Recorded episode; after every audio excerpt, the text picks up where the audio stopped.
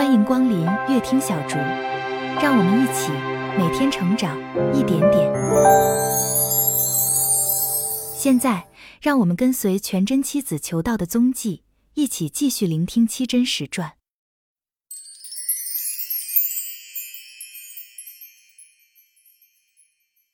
第二十三回：华强梁改邪归正，谭志礼因死得生。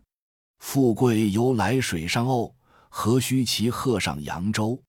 莲池有个收心法，镜里暗吟七笔勾。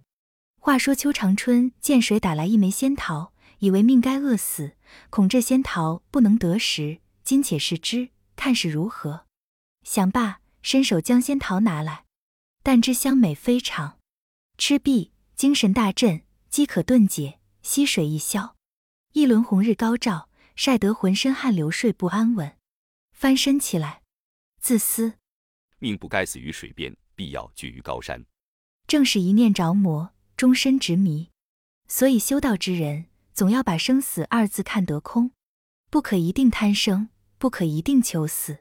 生也由他，死也由他，不可执于有，不可逆于无。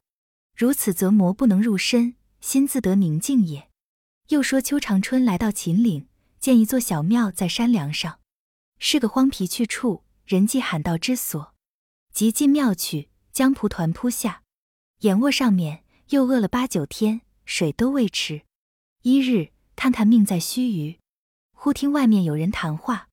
长春略睁恶眼视之，见有十余人坐在庙前，又见一人走进庙来，将他看了一眼，问他从何而来。长春心不耐烦，哪肯答应他缘起，眼睛只有一线之气。这人见他要死不活的样儿，也不再问，各自出外来，和那些人去寻柴找木，用三块石头架着罗锅，在背篓内取出一大块肉来，丢在锅内煮熟，便来献神。献毕，将肉切碎煎炒入味，倾在一个瓦盆内，又盛了一锅水来下面。背篓内又提出一瓶酒，斟在碗内，你哥我弟大吃大喝起来。你道这一伙是什么人？却原是秦岭山上拦路打抢的强人，其中出色的几位好汉，一叫赵弼，一叫李雄，一叫张健，一叫王能，一叫朱九，因做了一桩好买卖，一来献神，二来分赃，办得有九十之类，在此聚饮，当下团团围坐，吃喝起来。酒至半酣，王能对赵弼曰：“赵大哥，咱们弟兄做了一辈子歹事。”今我们也做场把好事可乎？赵必曰：“有什么好事可做？对鸽子说来，无不周全。”王能曰：“庙里头困倒那位老师傅，并不是害病，我看他那样是受了恶也。我们何不煮些面汤与他吃，救他一命？”赵大哥曰：“好，好，好，兄弟们快去办来。”那些人听见大哥吩咐，七手八脚的，不多一会，将面汤办妥。共入庙来，叫长春吃。长春不肯吃，被他们扶起来抱住脑壳，一连灌了两碗。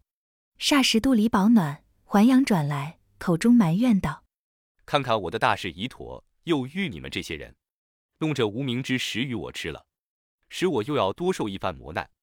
真乃求生既不可得，而求死亦费许多功夫。”长春正言之际，恼了朱九的情性，腰中拔出钢刀。怒冲冲用刀指着长春骂曰：“你这也道好不小事！咱们弟兄将你救活，你反说我们是无名之时。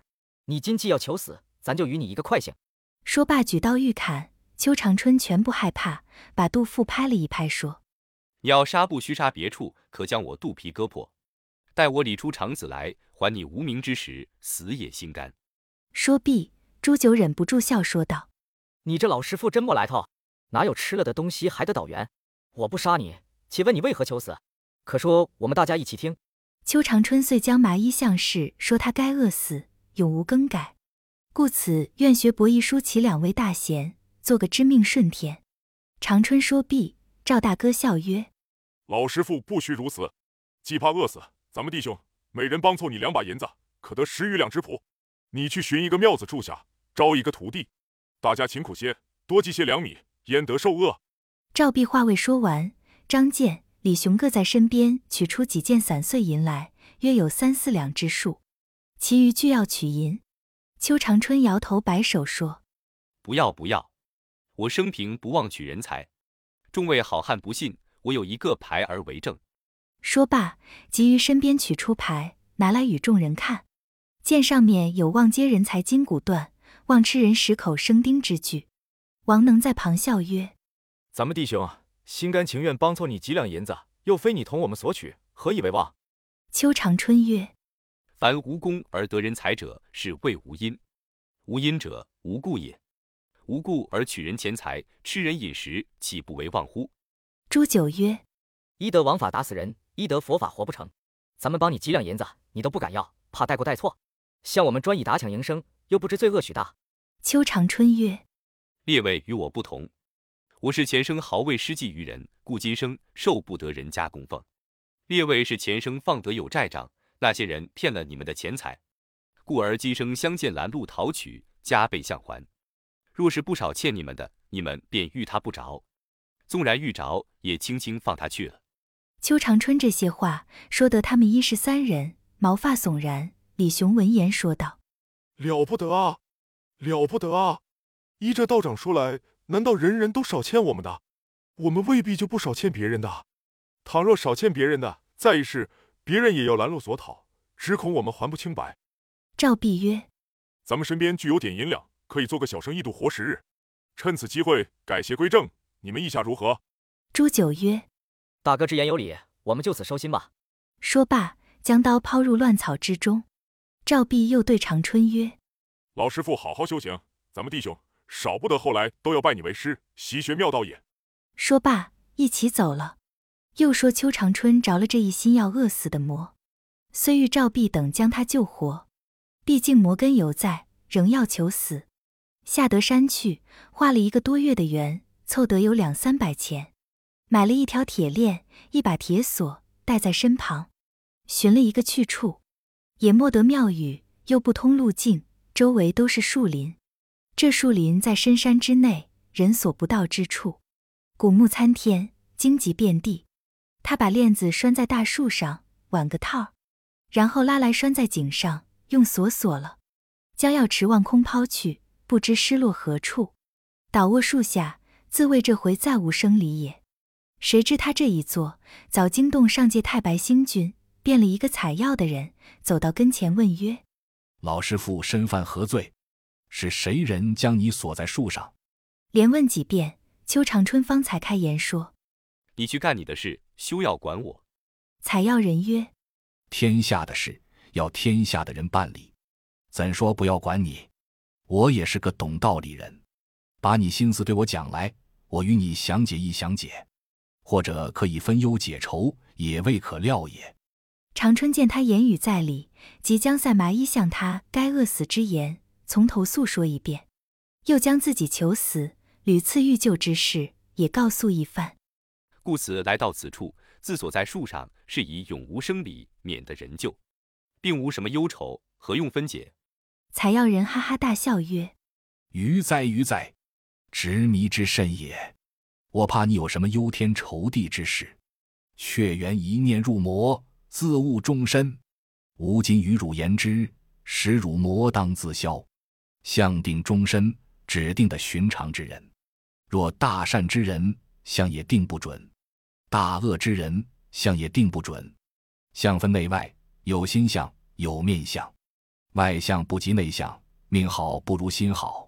大善之人，相随心变，心好相亦好，该死者反得长寿，逢凶化吉，遇难成祥。大恶之人，相亦随心改变，心歹相亦歹，该善终者反恶死。转福未获，喜变成忧，故相之秘诀有言：福寿绵长，必是忠厚传家；岁命短促，定然轻薄为人。该贫贱而转富贵者，因他心存济世；该富贵而反贫贱者，由其意在利己；该饿死而反吃用不尽者，因他爱惜米粮；该吃用有余而反受饥饿者，因他抛洒五谷。终思衍庆。其人必有好生之德，法死无后，居心定无仁慈之风，此心相之大略也。面相何能未哉？况你们修道之人，能斡旋造化，扭转乾坤，把一个凡体都要修成神仙，未必神仙是向上注定的吗？总是由心里做功夫悟出来的。只要你能修成神仙地位，哪一个神仙饿得死？若你这样所为，生不免为恶殍，死不免为恶鬼。生既无用，死又何益哉？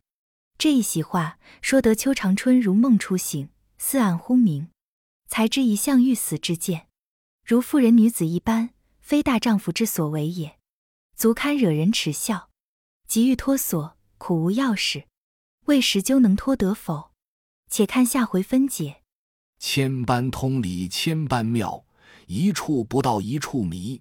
感谢您的收听，如果您喜欢乐听小竹，请订阅、分享、按一下，您的支持是我前进的动力。期待更多朋友一起来倾听书本的智慧与美好。